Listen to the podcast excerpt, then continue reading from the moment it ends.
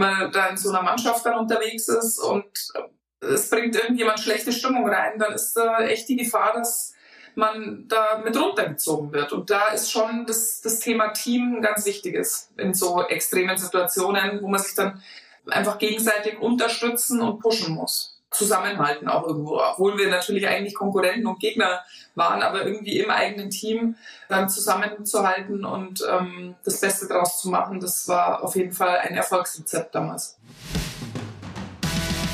Sports Careers and Pioneers. Der Weg an die Spitze. Die Lebenswege der erfolgreichsten Persönlichkeiten im Sport. Der Spobis Podcast mit Henrik Horndahl. Heute spreche ich mit einer wahren Ikone des Wintersports. Sie hat drei Goldmedaillen bei den Olympischen Spielen gewonnen, den Gesamtweltcup und Weltmeistertitel hat sie auch noch eingesammelt. In einer Sportart, in der selbst kleinste Fehler die größten Auswirkungen haben können. Wie geht man das an, wenn Jahre der Vorbereitung und des Trainings in knapp zwei Minuten Skirennen münden, wenn man alleine oben steht und die perfekte Fahrt will? Und wie könnt ihr davon im nächsten Meeting profitieren? Das alles und noch viel mehr erzählt uns keine geringere als Maria Höfel-Riesch. Und außerdem erfahren wir auch noch, warum sie immer friert und warum auch ihre Betreuer schnelle Skifahrer sein müssen. Maria Höfel-Riesch, herzlich willkommen hier beim Spobis Podcast. Freue mich sehr, dass du dabei bist. Hallo, vielen Dank, ich freue mich auch. Cool. Sag mal, ähm, der Winter ist fast vorbei. Ähm, gehst du eigentlich noch Skifahren, wie alle anderen das auch machen? Oder wie, wie geht's dir da? Ja, vielleicht, äh, oder ich hoffe ein bisschen anders wie die meisten anderen. Also äh, ich habe natürlich schon noch die Rennsportgene in mir und ich gehe auch immer ganz früh, äh, weil da einfach noch ähm, am wenigsten los ist. Das sind die Pisten noch am leersten, da kann ich noch äh, ja, am meisten Gas geben und ähm, ja, fahre schon noch sehr leidenschaftlich und auch oft. Ich fahre allerdings äh, mittlerweile nur mehr bei schönem Wetter, also bei äh, schlechter Sicht und Nebel und äh, Schneefall äh, zieht es mir jetzt nicht so raus, aber wenn das Wetter einigermaßen passt, dann fahre ich sehr gern und auch oft. Also du stehst ganz normal wie alle anderen am Lift und fährst hoch oder gibt's da irgendwo die äh, Maria Höfel-Riesch Spezialgondel, die dich dann äh, den Berg hochfährt? äh, nee, das wäre schön. Nee, das gibt's leider nicht. Aber ähm, wie gesagt, ich bin dann meistens so früh unterwegs, dass es mit dem Anstehen auch noch einigermaßen geht. Und hast du dann irgendwie diese großen Masken auf, dass dich keiner erkennt? Oder hörst du schon manchmal an der Gondel so ein bisschen, so ein bisschen getuschelt? Ist, ist, das nicht? Ist das nicht? Ja, ich werde tatsächlich, mich wundert es oft selber, sehr oft erkannt und auch angesprochen. Also egal ob jetzt, also in der Gondel sowieso, da hat man ja dann die Brille auch oben, aber auch am, in der Liftschlange, äh, wenn man ansteht. Ähm, ich werde halt, also auf der Skipiste erwarten mich die Leute halt wahrscheinlich auch noch eher, wie wenn ich jetzt ähm, irgendwo in der Stadt äh, irgendwo unterwegs bin. Da werde ich zwar auch erkannt, aber tatsächlich mit Skihelm und Skibrille fast noch mehr als ähm, ohne. hm, hm. Stört dich das oder machst du es ganz gerne, so, so einen kleinen äh, Schnack halten in der Gondel? Nein, es ist ja, die meisten Leute sind ja wirklich sehr nett und freundlich und äh, es ist ja auch eine wahnsinnige Wertschätzung und Ehre, dass ja jetzt doch fast zehn Jahre nach meinem Karriereende ich doch noch so eine Bekanntheit habe. Also das spricht ja dafür, dass ich den Leuten in guter Erinnerung geblieben bin und das macht mich natürlich auch stolz und wie gesagt, die meisten sind sehr nett. Es gibt auch unangenehme Situationen, aber die gehen dann auch irgendwie vorbei. Mhm. Ich war selber ähm, vor ein paar Wochen Skilaufen und Snowboarden in Saalbach.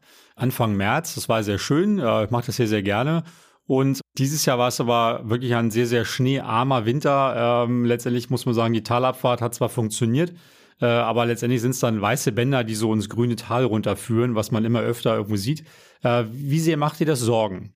Ja, das ähm, macht natürlich große Sorgen. Ähm, ich hoffe, dass das jetzt der Trend sich nicht fortsetzt, dass äh, auch mal wieder ein kälterer Winter kommt. Dieser Winter war wirklich äh, extrem schlecht, wobei man sagen muss, ähm, für das, wie wenig es ja wirklich geschneit hat, ging es tatsächlich eigentlich fast überall gut zum Skifahren, dank äh, moderner Beschneiungsanlagen natürlich. Das schönere Bild ist natürlich eine weiß verschneite äh, Landschaft mit viel Naturschnee und äh, da habe ich schon die Hoffnung, dass das in den kommenden Jahren auch immer wieder mal passiert. Aber dass äh, insgesamt äh, natürlich die, der Trend in Richtung wärmere Winter und weniger Schnee geht, das kann man nicht verleugnen.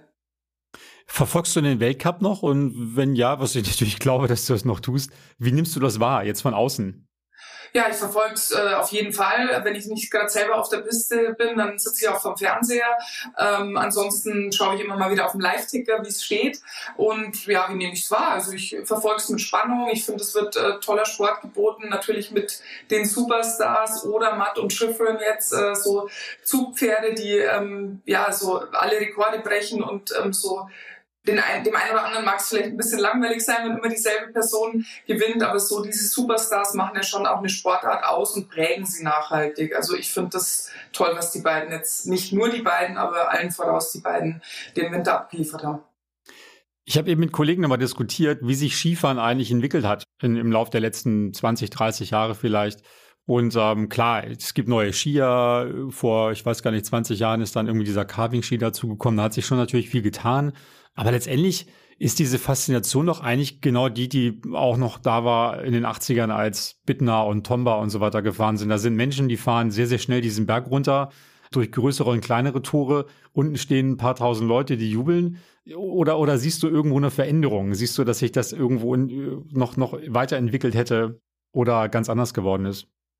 Ja, also ich muss leider sagen, ich finde, es hat sich eher nicht so gut entwickelt, weil einfach die junge Generation nicht mehr so das Interesse am Rennsport hat. Es gibt einfach zu viele andere Beschäftigungsmöglichkeiten heutzutage. Die Jungen hängen alle am Handy, auf den sozialen Netzwerken rum und ähm, so wirklich Sport im Fernsehen oder sogar vor Ort interessiert leider die junge Generation nicht mehr so da sind auch die Verbände und ähm, alle möglichen Leute gefragt, da entgegenzuwirken und das Ganze wieder spannender und eben auch für die junge Generation erlebbar zu machen. Weil wenn es so weitergeht, dann ähm, ja, wird es äh, sicher nicht einfacher, auch was Vermarktung, Sponsoren und einfach das gesamte Interesse an, an dem Leistungssport Ski Alpin betrifft. Hm. Du hast ja noch sehr engen Kontakt zu einigen Sponsoren. Ist es so, die Rückmeldung, die du kriegst, wird nicht einfacher, wird eher schwieriger, es zu vermarkten? Absolut. Was glaubst du, wer ist da besonders gefordert? Die FIS, die Verbände, hast du eben schon gesagt. Siehst du da irgendwo grobe Fehler oder, oder hast du eine Idee, wie man das besser machen kann?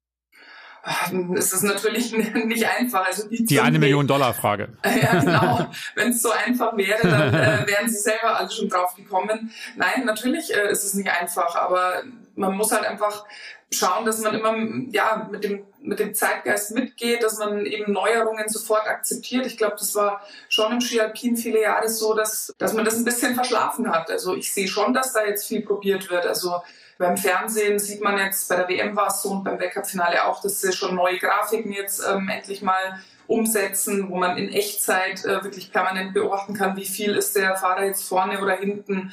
Man sieht die Weite der Sprünge, es gibt eine Grafik, an welcher Position sich der, der äh, Läufer, der gerade fährt, in dem Moment befindet. Also die versuchen natürlich schon, ähm, das alles spannender äh, und, und interessanter zu gestalten, aber es geht natürlich auch alles nicht von heute auf morgen. Genau, ist auch so ein Trend, den man in einigen Sportarten sieht, dass man aber noch mehr Daten erhebt, noch mehr neben dem Renngeschehen zeigt und so weiter. Das ist bestimmt sehr gut. Lass uns mal auf deine eigene Laufbahn gucken, wie das bei dir war. Du hast ja recht früh angefangen mit Skifahren, bist dann schnell gut geworden, hast mit 19 Jahren schon ein Abfahrtsrennen gewonnen und kurze Zeit später einen Slalom. Das finde ich ja total außergewöhnlich. Warum warst du so früh so vielseitig? Weil das ist ja, also das war mal 1920 früh ein Weltcup gewinnt, das gibt's schon, aber in dieser kurzen Abfolge Abfahrt und dann also das schnellste und das langsamste hintereinander zu gewinnen, das, das ist ja unglaublich selten. Ich weiß gar nicht, ob es es nochmal gab. Äh, warum hast du das geschafft? Warum konntest du das? Ja, also ähm, wie alle jungen Nachwuchsathleten kam ich natürlich eher aus den technischen Disziplinen. Also die Speed-Disziplinen nimmt man ja dann erst dazu, so im Alter von 16, 17 Jahren, wenn man dann eben ähm, in Richtung Weltcup unterwegs ist. Äh, in jungen Jahren wird es noch nicht so äh, forciert, weil einfach die Verletzungsgefahr wahnsinnig groß ist. Und dann bin ich damals, ich glaube mit 15, das erste Mal Deutsche Meisterschaft Abfahrt gefahren. Wir haben das vorher mal ein bisschen trainiert mit den längeren Ski und ich habe da einfach ein großes Talent dafür gehabt, ähm, ein gutes Gefühl für diese langen Ski und bin dann auch gleich bei den ersten deutschen Meisterschaften ganz gut bei den, bei den Arrivierten dabei gewesen. Also ich weiß noch, Petra Haltmeier hat damals gewonnen und ich war nur knapp hinter ihr. Und die war ja eine, die im Weltcup auch schon ganz vorne dabei war. Und so habe ich da meine äh, Liebe auch zu den schnellen Disziplinen ähm, ähm, entdeckt sozusagen und habe aber natürlich trotzdem nie Slalom und Riesenslalom ähm, vernachlässigt, weil das sind die Basisdisziplinen und auch vor allem im Slalom hatte ich, war ich sehr talentiert und war in jungen Jahren da auch schon äh, weltweit bei den Besten in meinem Alter dabei.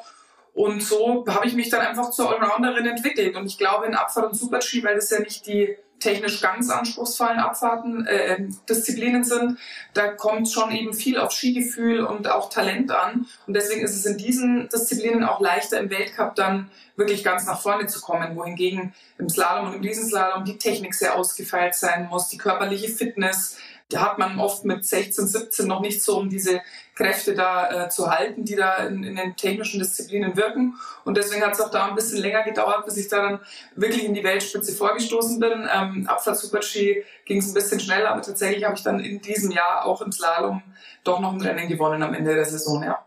Hm. Hast du eigentlich bei diesen schnellen Disziplinen, das ist ja, also ich habe es paar Mal gesehen, Skirennen, und ich finde es unglaublich schnell, wenn man von außen guckt, wenn, wenn der Skifahrer mit über 100, 120, teilweise noch schneller an einem vorbeisausen. Sehr beeindruckend.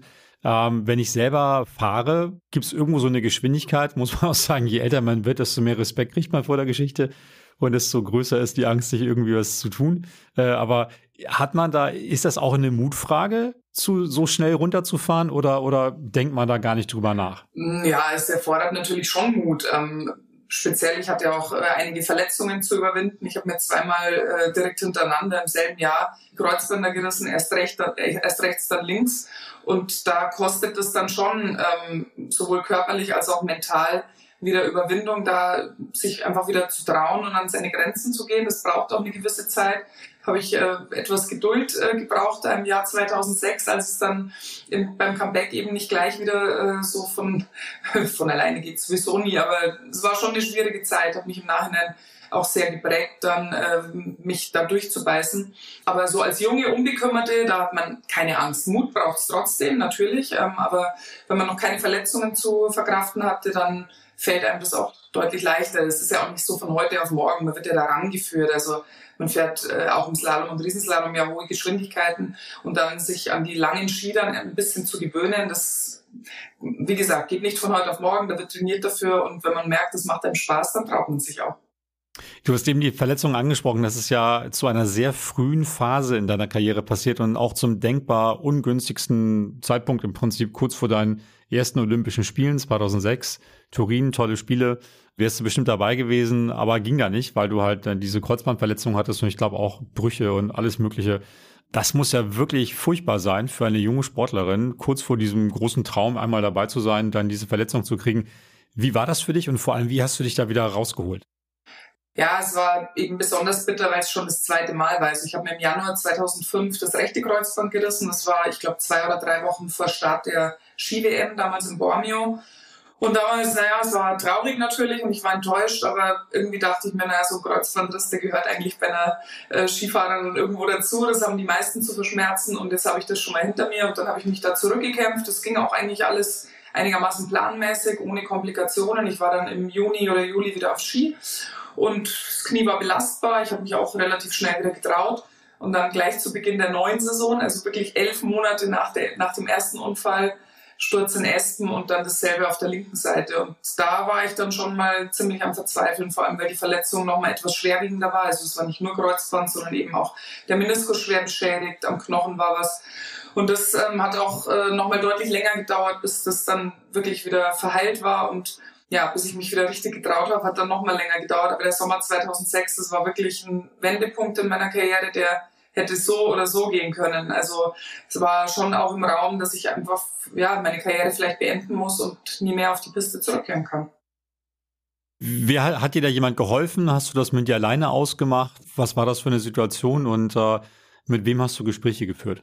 Ja, ich hatte schon natürlich Unterstützung von meiner Familie, von meinem Umfeld. Äh, die Trainer haben, es ist natürlich das Allerwichtigste, dass man irgendwie den Kontakt zur Mannschaft hält, weil man kann natürlich nicht, also im Winter dann sowieso nicht mehr, aber auch wenn dann das Sommertraining im April, Mai losgeht, kann man noch nicht zum Team dazu, wenn man erst zwei oder drei Monate vorher operiert wurde.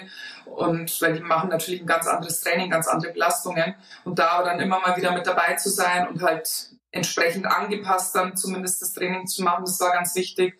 Wie gesagt, meine Trainer standen hinter mir, die Ärzte, mit denen ich, ähm, die mich behandelt haben, Physiotherapeuten, das war natürlich alles wichtig, jede Komponente für sich. Aber am Ende hing es halt an mir. Also ich musste mich da selber rausbeißen. Ich musste mit vollem Einsatz und vollem Engagement an meiner Reha arbeiten. War dann auch nicht im allerfittesten Zustand, nachdem ich äh, auch aus Frust äh, wochenlang konnte ich nicht ordentlich das äh, Knie belasten und eigentlich fast gar nichts machen. Aus Frust dann viel gegessen und ähm, ja, dann auch leichtes Übergewicht gehabt und ich habe dann irgendwann gemerkt, okay, also wenn ich jetzt nicht ähm, Tabula Rasa mache und mich da voll reinhau, dann wird es nichts mehr. Und ähm, ja, das habe ich gemacht und Gott sei Dank äh, hat es funktioniert und auch wenn es lang gedauert hat, ich ähm, habe mich da rausgekämpft und ähm, da bin ich sehr stolz drauf und es war im Nachhinein betrachtet, in dem Moment hätte ich es wahrscheinlich so nicht gesehen oder beurteilt, aber im Nachhinein betrachtet hat mich das gestärkt und ähm, ja, für folgende Herausforderungen auch äh, ja, stärker gemacht und vorbereitet. Ist das, ich habe mal, ein Sportwissenschaftler hat mir mal erzählt, dass in jedem, in jedem Training immer auch wichtig ist, dass man auch mal sich auch mal hängen lässt, so wie du eben gesagt hast. Da gab es mal eine Phase, da habe ich ein bisschen mehr gegessen, da habe ich nicht so viel trainiert, ging ja auch gar nicht. Ist das auch mal wichtig, dass man sagt, so, jetzt lasse ich es mal ein paar Wochen laufen, um, um dann wieder ja, richtig loszulegen? Also jetzt in, in dem Fall mit der Verletzung war es äh, sicher nicht das Richtige, weil ich war eh körperlich am Kämpfen mit der Verletzung. Ich hätte schauen müssen, dass ich möglichst schnell wieder fit werde und eigentlich das Gegenteil ist passiert. Das Knie wird einfach nicht besser, ich immer äh, ja, unsportlicher eigentlich und ähm, es hätte eigentlich in die andere Richtung gehen sollen. Also klar, vielleicht hat es es auch gebraucht als Wake-up-Call. Ähm, wenn man dann halt die Kurve kriegt, sage ich mal, dann ja, hat es vielleicht nicht geschadet. Und wenn man jetzt ganz normal in seiner Karriere ist und gesund ist und die Saison vorbei ist. Also auch da muss man natürlich mal abschalten und sich mal hängen lassen. Aber wie gesagt, man darf immer nie den Wendepunkt wieder verpassen. Man muss dann einfach umso mehr wieder, wieder angreifen. Und da ist vielleicht auch jeder ein bisschen anders. Ähm, also ich habe schon immer, wenn ich dann in Urlaub gefahren bin nach der Saison, es war eh nur zwei, drei Wochen Zeit, habe ich schon auch mal krachen lassen und habe mal äh, eine Woche auch mal gar nichts gemacht. Für mich war das wichtig. Andere hätten sich da vielleicht dann hätten ein schlechtes Gewissen bekommen oder sich nicht wohl damit gefühlt. Ich denke, das muss jeder ein bisschen für sich selber auch ähm, entscheiden, wie er es macht. Wie ist das eigentlich bei Wintersportlern? Freut, also ich bin ja, ich freue mich jetzt total auf den Frühling, auf den Sommer, kann man wieder rausgehen, äh, sich ein bisschen mehr draußen bewegen. Wie ist das eigentlich bei Wintersportlern? Findet man das dann doof, dass Sommer ist? Nein, überhaupt nicht. Also sowohl früher, ähm, als ich, als die Saison sich dem Ende geneigt hat, war ich immer wahnsinnig froh. Ich meine, wir haben es vorher schon besprochen, ich bin alle Disziplinen gefahren. Das heißt, jedes einzelne Rennen im ganzen Winter, das ist natürlich eine wahnsinnige körperliche Belastung, aber auch mental. Also man ist da wirklich in einem kompletten Hamsterrad mit Druck, Erwartungshaltung, also nicht nur von außen, sondern auch man selber. Und ähm, da ist man dann wirklich, da fällt dann richtig so eine Last ab, wenn man vor allem auch noch eine erfolgreiche Saison vielleicht beschließen konnte und auch verletzungsfrei durchkam. Und da freut man sich auch auf wärmere Temperaturen und auf mal ein paar Wochen weg vom Schnee. Und umso mehr ist es sogar auch, auch heute noch bei mir, weil ich jetzt nicht schon wieder, wenn der Winter vorbei ist, schon wieder an den nächsten Winter denken muss und dass das Training ja schon gleich wieder losgeht. Äh, das war damals tatsächlich so. Man hat sich zwar gefreut auf zwei, drei Wochen Pause, aber man wusste auch und dann aber wieder von null und wieder von vorn nach der Saison ist vor der Saison. Und ähm, das genieße ich schon heute sehr, dass äh, das nicht mehr so ist. Ja, wirklich? Also, oder, oder also gibt es auch Sachen, wo du sagst so, auch Mensch, so das Rennen würde ich gerne mal fahren oder, oder das Gefühl, nochmal auf dem Podest zu stehen, die Leute jubeln, viele Menschen im Zielraum, danach Interviews und so weiter.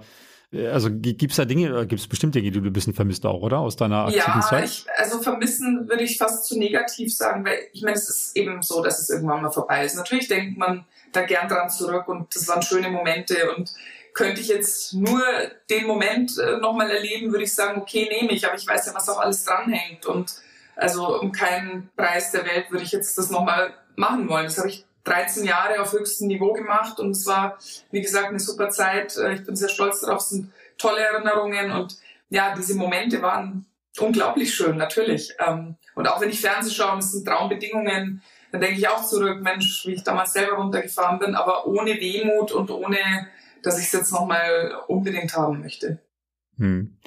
Ja, Du hast eben selber gesagt, äh, Drucksituation. Äh, du bist ja, also du bist unglaublich erfolgreich gewesen. Eine der größten Skisportlerinnen und Sportler, die wir in Deutschland haben. Mehrfache Olympiasiegerin, mehrfache Weltmeisterin, äh, Weltcupsiegerin und so weiter. Ich stelle mir das unglaublich schwierig vor. So ein Skirennen dauert ja irgendwas, je nach Disziplin, zwischen einer Minute und zwei Minuten vielleicht.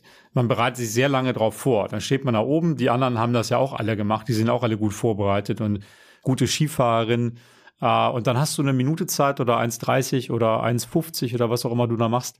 Und in jeder Sekunde, in jeder Millisekunde im Prinzip bei den Geschwindigkeiten kann irgendwas schiefgehen. Muss ja gar kein Sturz sein, aber irgendwas, wo du sagst, Fahrfehler, das Rennen ist vorbei, ich bin drei Sekunden hinten. Da muss ja alles stimmen. In der Zeit, die du da runterfährst, musst du ja wirklich auf die Hundertstel genau, auf die Tausendstel vielleicht sogar irgendwelche Schwünge ansetzen oder irgendwelche Dinge machen.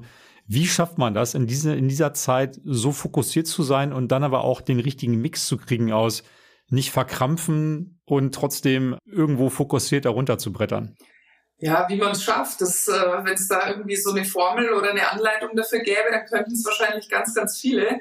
Das also um so ein Rennen zu gewinnen, egal ob es jetzt ein ganz normales Weltcuprennen oder eine Weltmeisterschaft oder Olympia ist, äh, muss natürlich alles zusammenpassen an diesem Tag. Die Form muss generell stimmen, man muss richtig fit, äh, sowohl körperlich als auch im Kopf sein, das Material muss passen, mit dem Wetter muss alles funktionieren, manchmal hat man einfach Pech und, und äh, hat schlechtere Bedingungen. Und dann in diesem Moment dann wirklich die Leistungen abrufen zu können, ja, da muss man sich natürlich hundertprozentig auf seine Stärken fokussieren. Ich würde jetzt lügen, wenn ich sage, ich stand da nie oben und, und habe nie gezweifelt. Also da, natürlich steht man auch mal da und denkt sich, hoffentlich geht alles gut und bitte lass mich heute das zeigen, was ich kann.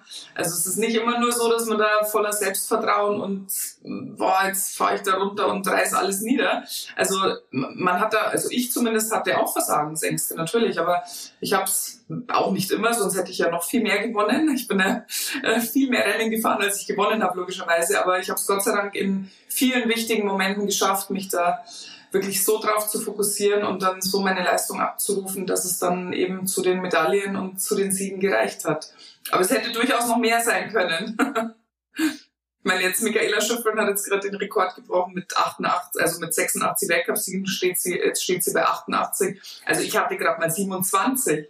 Wahnsinn, ja. Ja, aber 27 ist ja eine unglaubliche Zahl. Ich glaube, der Rekord stand ja auch seit, ich glaube, von, von Ingmar Steenmark war der aus den 80ern, 70er, 80ern so. Also das hat ja sehr, sehr lange Bestand gehabt. Das ist natürlich eine totale Ausnahmegeschichte. Ich glaube, du musst dich da nicht dein Licht nicht mit deinem Scheffel stellen. Das ist schon riesig, was du da geleistet hast. Aber hast du tatsächlich, so klang es eben so ein bisschen, hast du tatsächlich so ein bisschen Rennen, wo du sagst, oh Mensch, da habe ich es aber wirklich verrissen, weil ich da irgendwie zu aufgeregt war oder, oder weil ich da irgendwie nicht gut vorbereitet war oder irgendwas passiert ist? Nein, könnte ich nicht sagen. Ich habe äh, zwei, drei Rennen im Kopf, wo ich ähm, mich wahnsinnig geärgert habe, dass ich kurz vom Ziel irgendwie ausgeschieden bin. Aber da im Nachhinein dann äh, nachzugrübeln an, warum ist das jetzt passiert, äh, wieso musste das passieren, das ähm, ist vergebene Mühe, ehrlich gesagt, weil im Sla es waren alles drei Slalomrennen. Einmal war es ähm, bei, der, bei der WM in Schladming, einmal war es äh, im Vorbereitungsrennen für die WM in Flachau und das dritte Mal war, glaube ich, in, in Sochi ähm, bei meinem letzten Olympiaslalom, da bin ich dann nur Vierte geworden, weil ich es einfach ein bisschen verbremst hatte. Und ähm, in, in Schladming habe ich drei Tore vom Ziel eingefädelt und das kann man nicht erklären, warum sowas passiert. Es sind halt ein paar Millimeter zu nah an die Stange gefahren. Ja? Und natürlich mega ärgerlich, wenn man auf dem Weg zur, zu einer Medaille ist. Aber so ist der Sport passiert. Hm. Dieses Rennen in Sochi, das du angesprochen hattest, hast du gesagt, hast du verbremst im zweiten Durchgang, bist dann nur Vierte geworden. Natürlich sau ärgerlich, wenn man das sieht im Zielhang höchstwahrscheinlich. Wie ist die Strategie? Überlegst du dir das oder überlegt man sich das vorher? Wie fahre ich da runter? Volle Granate oder ein bisschen kontrolliert? Ist es so eine Taktik, die du vorher hast oder geht man jedes Rennen gleich an und versucht einfach möglichst schnell von Start zu Ziel zu kommen? Also grundsätzlich, wenn man um die Medaillen mitfahren will, dann muss man immer attackieren. Also da, da gibt es kein anderes Rezept. Aber es gibt natürlich schon Rennen, wo man an der einen oder anderen Stelle ein bisschen das Köpfchen einschalten muss. Da äh, bringt es nichts, wenn man irgendwie voll Karacho drauf los, ohne Rücksicht auf Verluste will, dann steht man irgendwann daneben. Wenn jetzt irgendwelche Tücken im Lauf sind, wenn es irgendwo extrem aus der Richtung dreht oder wenn irgendwo eine schwierige Kuppe ist, dann muss man deshalb im Kopf haben und an dieser Stelle dann einfach äh, etwas taktieren. Aber damals in, in Sochi, ich weiß auch nicht, da ist irgendwie in meinem Kopf die Handbremse ausgefahren. Ich hatte schon zwei Medaillen in der Tasche, eigentlich ähm, hätte ich, aber manche Sachen sind da nicht erklärbar. Also ich hätte eigentlich voll attackieren können und eigentlich auf, ja, auf Gold fahren können. Ähm, aber es ging, am Ende waren es zwei Zehntel und ich war halt Vierte. Da fühlt man sich doch wahnsinnig schlecht, oder? Wenn man denkt, zwei Zehntel, also ist wirklich nicht so viel. Und man denkt, ich hatte es auch in der Hand. Äh, wie, wie, wie bist du damit umgegangen? Wie, wie lang, man, gut, da hat es ja schon zwei Medaillen. Da ist ja, muss man sagen, das ist ja schon genau. super erfolgreich immer noch. Aber trotzdem denkt man ja, ach, die eine mehr wäre natürlich auch nicht schlecht gewesen. Ja, natürlich, genauso in Schladming, als ich da kurz vom Ziel eingefädelt habe. Natürlich äh, ärgert man sich. Also äh, ich war total am Boden zerstört. Mein, mein Mann hat mich total geschimpft. Er hat gesagt, was willst du? Du hast doch deine Medaillen schon gewonnen. Gold hättest du wahrscheinlich eh nicht gemacht, ob es da jetzt noch eine Silber oder Bronze. Aber wenn man Sportler ist und hat diesen Ehrgeiz, dann will man das eben. Und man muss es dann auch abhaken. Die Saison geht ja dann auch noch weiter. Also man darf sich dann auch nicht da in Selbstmitleid zerfließen und ähm, runterziehen lassen von sowas. Aber da war ich eigentlich immer ganz gut in Sachen abhaken. Ich habe mich zwar wahnsinnig geärgert, wenn mir sowas passiert ist, aber ich konnte dann auch am nächsten Tag wieder von neuem anpacken und jetzt erst recht. Gab es eigentlich, äh, gab's eigentlich so eigentlich so Wegbegleiter, Trainer, Coaches, die extrem wichtig für dich waren im Laufe der Karriere? Das sind, wir haben ja auch mal gewechselt zwischendurch. Oder hattest du jemand, der die ganze Zeit dabei war? Und wie wichtig war die Person? Oder bist du jemand, der schon eher so aus der inneren Stärke rauskommt und, und, und eigentlich selber weiß, was gemacht wird? Natürlich braucht man immer ein Team, die alles vorbereiten, die einem helfen. Wie wichtig waren andere Menschen für dich da? Ja, also Trainer sind schon immer wichtig, also dass da einfach ein Vertrauensverhältnis da ist und da, man, manch ein Trainer muss auch manchmal den Psychologen spielen. Also wenn aus welchen auch Gründen, wenn, welchen Gründen auch immer es einfach gerade nicht funktioniert, das kann ja oft viele Gründe haben, dass man irgendwie eine mentale Blockade hat oder vielleicht am Material, was nicht äh, hundertprozentig äh, passt, dann ist es schon wichtig, dass man da einen Ansprechpartner hat, wo man weiß, okay, der kennt sich hundertprozentig aus, sowohl mit Material als auch mit Skitechnik, als auch vielleicht ein bisschen mit der Psyche von Athleten.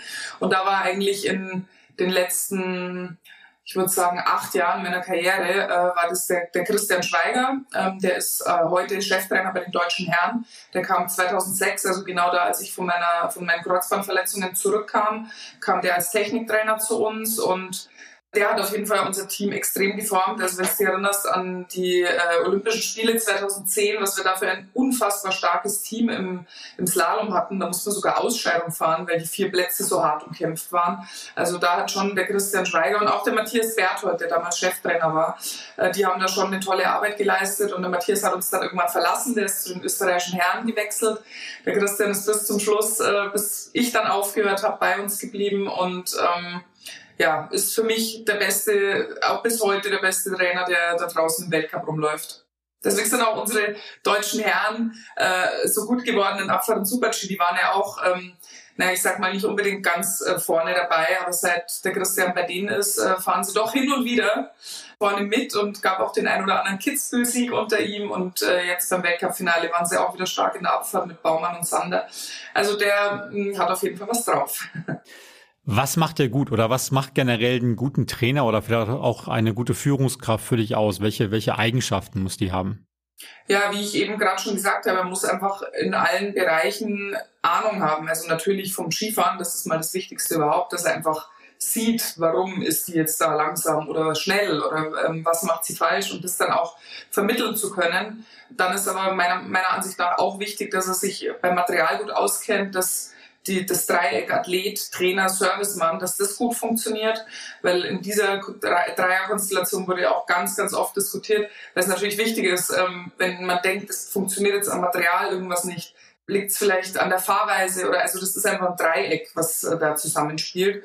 Und dann die mentale Komponente, dass der Trainer einfach merkt, okay, die ist jetzt äh, psychisch gerade echt angeschlagen, die kann ich jetzt nicht auch noch in den Hintern treten, die muss ich jetzt ein bisschen beruhigen und Bauchpinseln oder manchmal, wenn man vielleicht selber ein bisschen den Weg verliert, dass man eben doch mal einen Tritt in den Hintern braucht, dann muss der das einfach auch machen und diese Situationen muss ein Trainer einfach spüren und abschätzen können, äh, ist ja auch jeder Athlet ein bisschen anders und wer eben was gerade braucht. Hm. Hattest du an Renntagen so Routinen? Hast, hast du immer dasselbe gemacht? Also morgens ein Kaffee, dann äh, das Müsli. Da, da gab es da irgendwie so eine strikte Folge von Dingen, die passieren müssen? Hm, jetzt nicht so ganz strikt, aber man hat natürlich seine Abläufe. Es gibt ja auch oft sehr unterschiedliche Startzeiten. Manchmal hat man bei der Abfahrt erst Start um 12 oder 12.30 Uhr. Im Slalom und Riesenslalom geht's äh, ganz, ganz früh los. Da fährt man ja zwei Durchgänge. Und da ist manchmal schon Start um 9 oder 9.30 Dementsprechend fängt der Tag natürlich sehr viel früher an. Also da ist so ein Wecker um 5 oder 5.15 ist eigentlich da normal. Und ähm, so, dementsprechend läuft der ganze Tag dann natürlich ein bisschen anders, aber so die generellen Abläufe mit in der Früh vielleicht ein bisschen kurz raus an die frische Luft, um den Kreislauf in Schwung zu kriegen. Ich habe immer sehr unter niedrigem Blutdruck gelitten, was in der Früh es mir manchmal schwer, schwer gemacht hat, in die Gänge zu kommen und ähm, ja, einfach aufzuwachen. Ich bin dann schon oft ein bisschen müde gewesen in der Früh. Ähm, niedriger Blutdruck trägt auch dazu bei, dass man sehr schnell friert.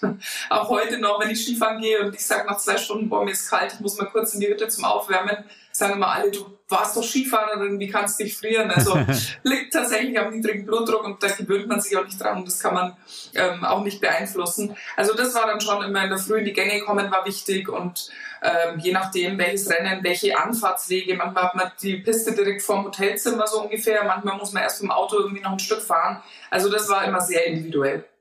Hat sich aber nicht gestört in deiner Leistung. Du musst nochmal sagen, du bist ja, du hast ja zwei Olympische Spiele gemacht, 2010 und 2014. Bei beiden hast du Goldmedaille, eine, eine Goldmedaille gewonnen und ähm, warst dort sehr erfolgreich. Das finde ich ganz spannend, weil letztendlich ist das ja nur alle vier Jahre man trainiert ja irgendwie, das ist ja das große Ding irgendwie, Olympia. Da will man ja mal hin und da will man am besten ja sogar noch eine Medaille, vielleicht sogar eine goldene kriegen. Wie bereitet man sich darauf? Also ist da eine andere Vorbereitung? Ist da nochmal ein anderer Fokus? Unterscheidet sich das irgendwie oder ist das im Prinzip so wie der Weltcup in Zermatt oder irgendwo anders in der Vorbereitung? Naja, man, man versucht natürlich schon auf den Saisonhöhepunkt ähm, möglichst in Topform zu sein. Aber auch das gelingt natürlich nicht immer. Also man ist immer so vor einem Großereignis natürlich extrem vorsichtig, ja nicht krank zu werden, also vielleicht noch ein bisschen vorsichtiger als sonst. Dann, ich weiß noch damals Whistler, also äh, Olympia Vancouver, hat sich ein bisschen schwierig gestaltet, weil als wir dort angereist sind, war das Wetter grauenvoll, es hat nur geregnet, die Pistenbedingungen zum Training waren total schlecht. Ähm, da muss man dann schon ähm, sich an gewisse Dinge anpassen und darf auch, muss auch aufpassen, dass man nicht in einen zu negativen Trott kommt. Weil natürlich hat uns das total angekotzt, dass es nur geregnet hat und die Pisten total aufgeweicht waren und man eben nirgends ein vernünftiges Training machen konnte. Aber es war ja auch für alle gleich. Und man muss da schon den Fokus behalten und darf sich da nicht in so einen Negativstrudel reinziehen lassen, weil sonst ähm, ja, ist die Gefahr, dass natürlich die gesamte Stimmung und auch die eigene Einstellung da äh, in die falsche Richtung geht. Und das haben wir damals wirklich ganz gut geschafft. Wir sind, auch wenn es nervig war, ich weiß noch mit meinem, damals war der Matthias Berthold bei mir dabei, weil der Christian Schweiger war mit der Technikmannschaft noch woanders beim Training und ich war ja für die Abfahrten schon in der ersten Woche vor Ort.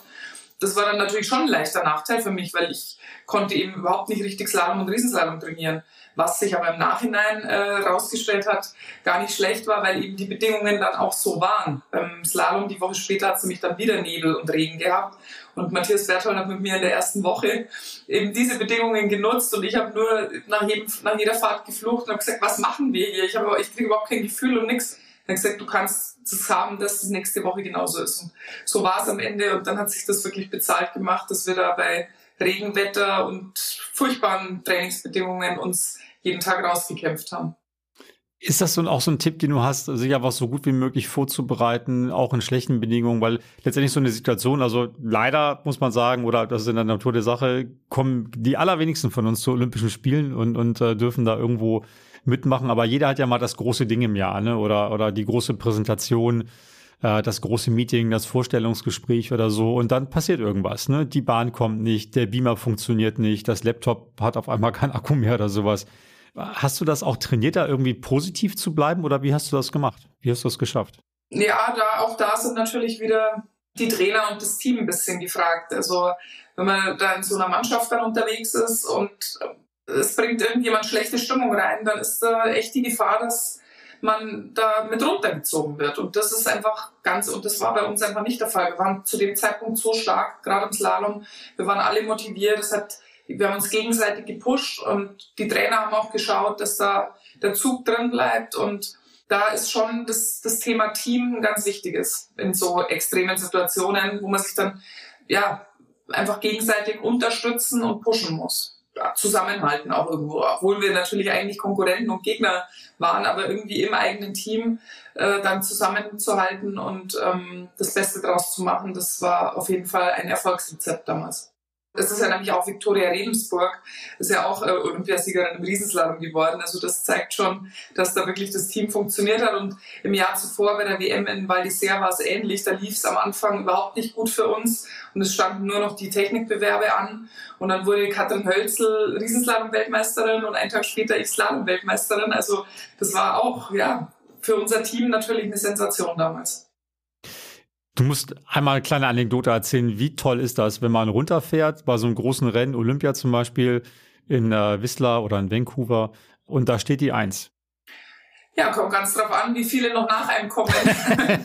also ich äh, hatte das Glück oder halt, ja, das Glück allein war es nicht, aber ich konnte ja sogar zwei Goldmedaillen in Whistler gewinnen und ähm, die erste war eben in der Kombination, da weiß ich noch, da war ich vierte nach der Abfahrt und kam dann als erste ins Ziel und dann kamen aber noch drei. Da war natürlich im ersten Moment Freude, dass ich zumindest schon mal vorne bin, aber natürlich gleichzeitig Panik. Hoffentlich fahren jetzt nicht alle drei schneller, weil sonst wäre ich Vierte.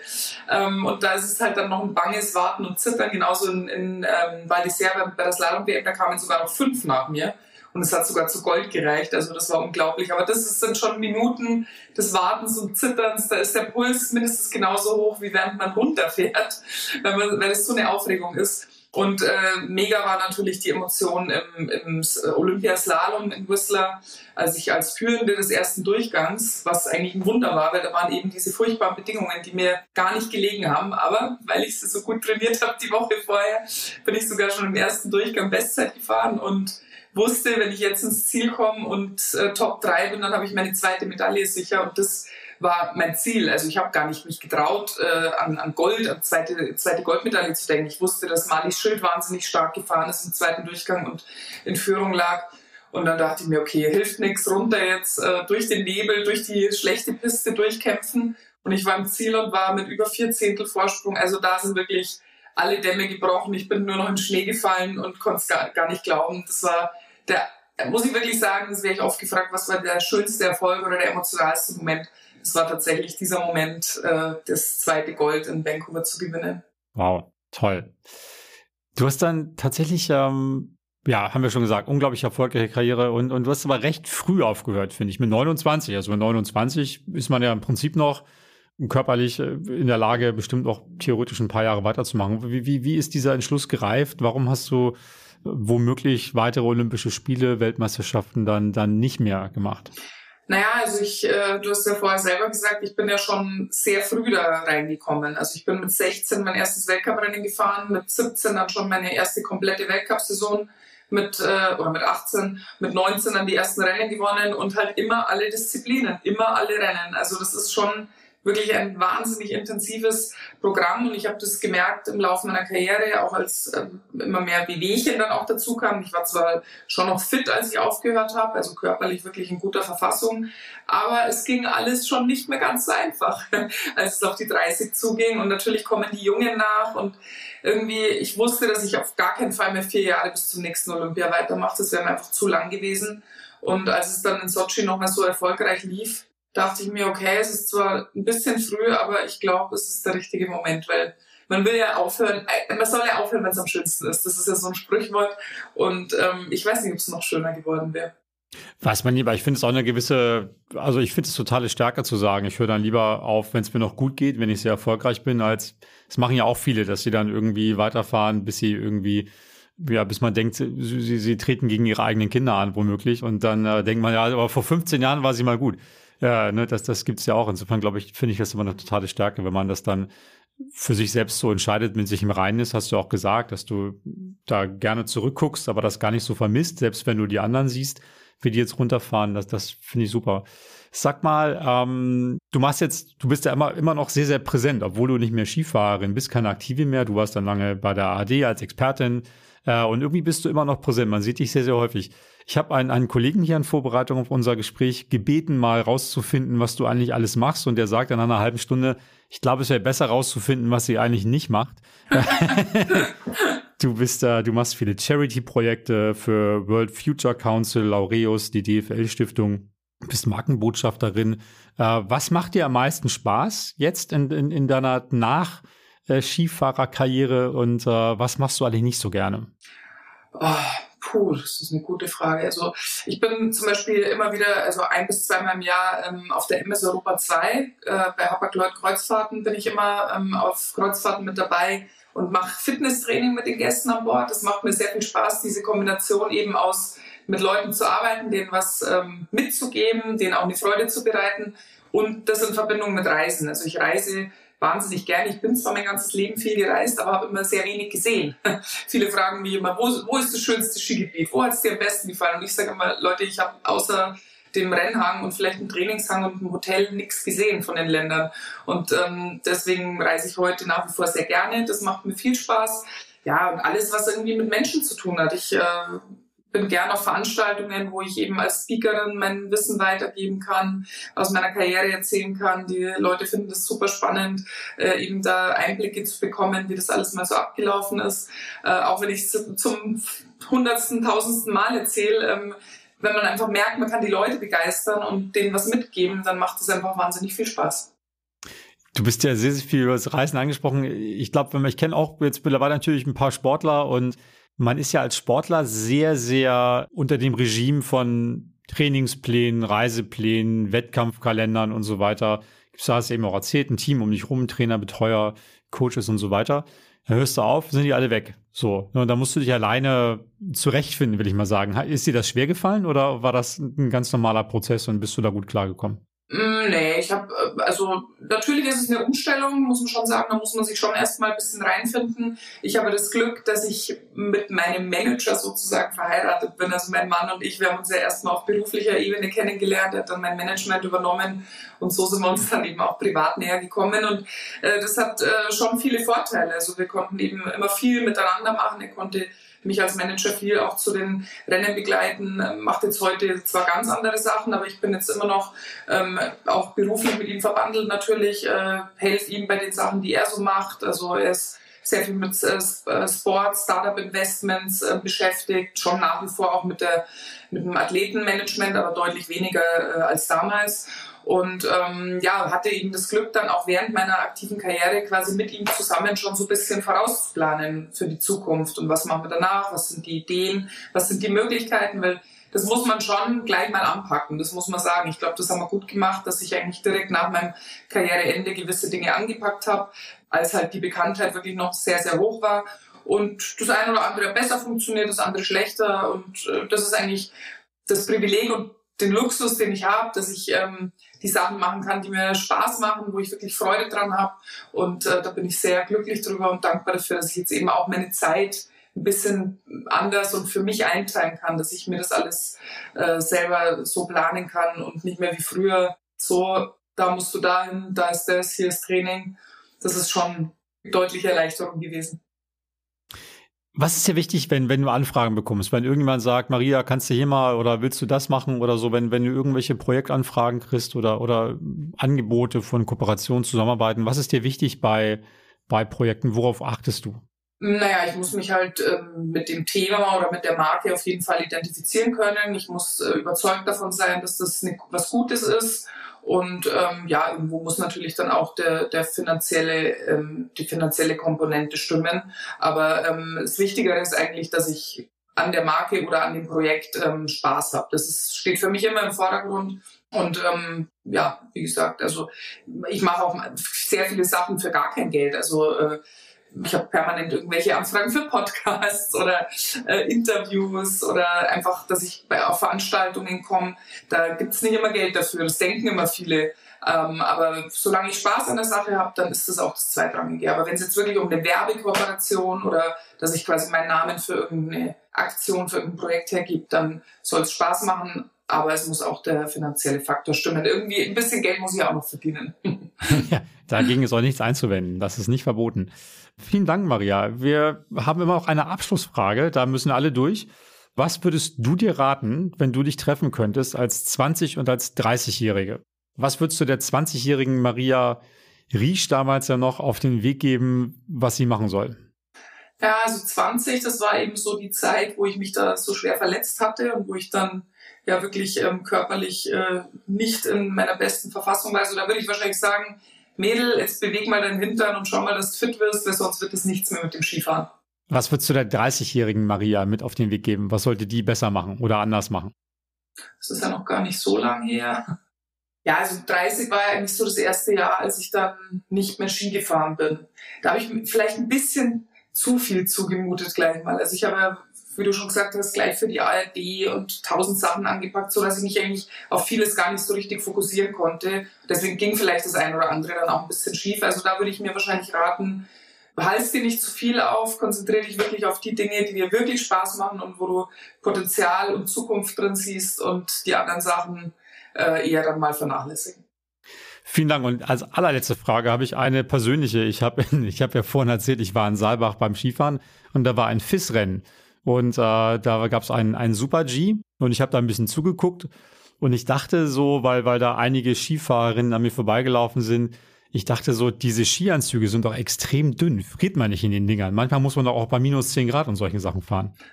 Ja, also ähm, wenn es richtig, richtig, richtig kalt ist, dann zieht man sich ja wirklich erst ganz kurz vorm Rennen aus, ähm, versucht möglichst lang vorher noch im Aufwärmbereich zu sein, wo es auch ähm, meistens zumindest warm ist. Manchmal ist es auch blöd, dass äh, der Aufwärmbereich irgendwo unten im Zielraum, man muss noch ewig weit mit dem Lift nach oben fahren, ist man eh schon wieder durchgefroren. Aber da muss man natürlich am Start schauen, dass man sich gut aufwärmt und dann wirklich erst kurz zuvor die Überklamotten auszieht. Unangenehmer ist es tatsächlich, wenn man sowas an einem Trainingstag hat, wo man ja dann 10, 12, 15 Fahrten macht, weil auch im Training zieht man natürlich, damit man ähnliche Geschwindigkeit hat wie beim Rennen, dann auch zieht man eigentlich seine Klamotten immer aus und da ist es dann, muss man immer sich gleich den Servicemann krallen, der die Überklamotten dann runterbringt und sofort im Ziel die wieder anziehen und dann im Lift wieder schauen, dass man nicht zu kalt wird. Also die Trainingstage sind definitiv äh, da eine größere Herausforderung.